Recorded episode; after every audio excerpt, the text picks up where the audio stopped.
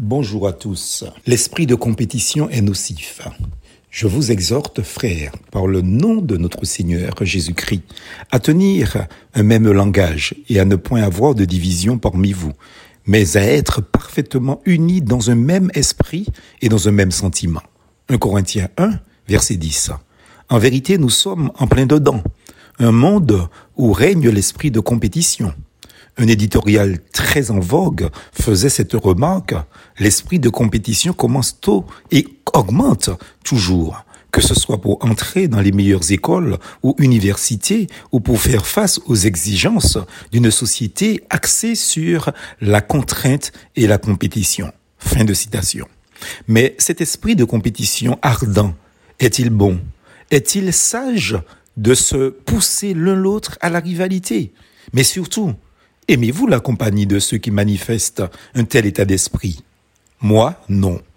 Certaines personnes, par leur discours de je, moi, mais, mon, ma, démontrent sans le savoir ou le vouloir, moi pas ça, hein, quel état d'esprit ou quel esprit les anime car il devient impossible d'ouvrir un dialogue constructif avec de tels individus.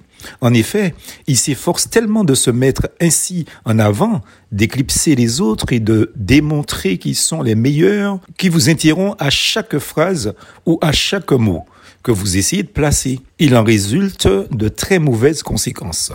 Comme par exemple, les relations amicales deviennent alors très tendues, car cela donne lieu à des frustrations et à des tensions.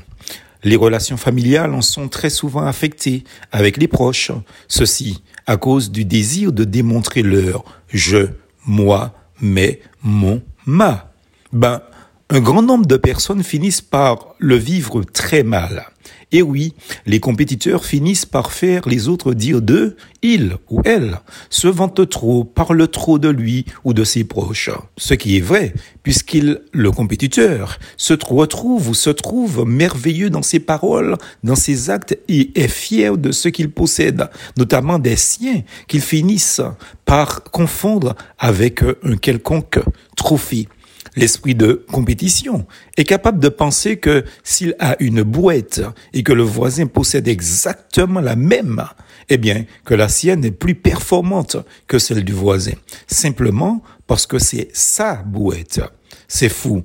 J'ai retrouvé dans mes recherches que c'est un prêtre dominicain, donc catholique, qui a boosté l'esprit de compétition moderne. Il a inventé l'actuelle devise olympique. Plus vite, plus haut, plus fort. Un clin d'œil en ligne de mire. Des JO, Jeux olympiques de Paris, à son approche bientôt en 2024. L'esprit de compétition n'est pas bienveillant et on n'est pas particulièrement proche de l'esprit de don de soi en faveur des autres, de service propre au christianisme évangélique. La notion de grand amour, de donner sa vie pour ses amis, Jean 15, verset 13, est complètement absente de cet état d'esprit malsain, c'est dit. Le fruit de l'esprit n'est pas compatible avec un esprit de compétition. Lorsqu'on accepte Jésus comme son sauveur, il donne ces dons spirituels que la, puissance du péché a annihilés en l'homme dégénéré. Celui-ci devient donc une personne sauvée, mais nouvelle, avec une mission bien précise dans l'œuvre de Dieu, le service. La grâce, donc, a une influence dans la vie pour l'Église universelle, mais surtout pour l'Église locale. Elle fait de lui un acteur de la vie communautaire, non pour avoir une haute opinion de soi-même, un esprit de compétition. Comme le dit ailleurs l'apôtre Paul, de ne pas avoir une trop haute opinion de soi-même. Romains 12, versets 3 et 4. Ceci parce que Dieu a fait de lui son collaborateur et non un compétiteur. Tant qu'il reste dans cette relation de soumission à Dieu, les dons spirituels qu'il a mis en lui se développent en faveur de l'Église et des autres. Alors que nous vivons un temps de star system où de plus en plus l'esprit de compétition est entré dans nos églises et que des hommes et des femmes servent Dieu de plus en plus plus pour leur propre gloire. Je dis, attention à l'esprit de Caïn et méfiez-vous du serpent ancien, car il n'est pas mort. Le cri d'alarme paulinien est donc d'actualité en cette année 2023 et à la minute où j'écris ces lignes. Ainsi, que vous mangiez, que vous buviez, bref, quoi que ce soit que vous fassiez, faites tout pour la gloire de Dieu. Plus force en Jésus.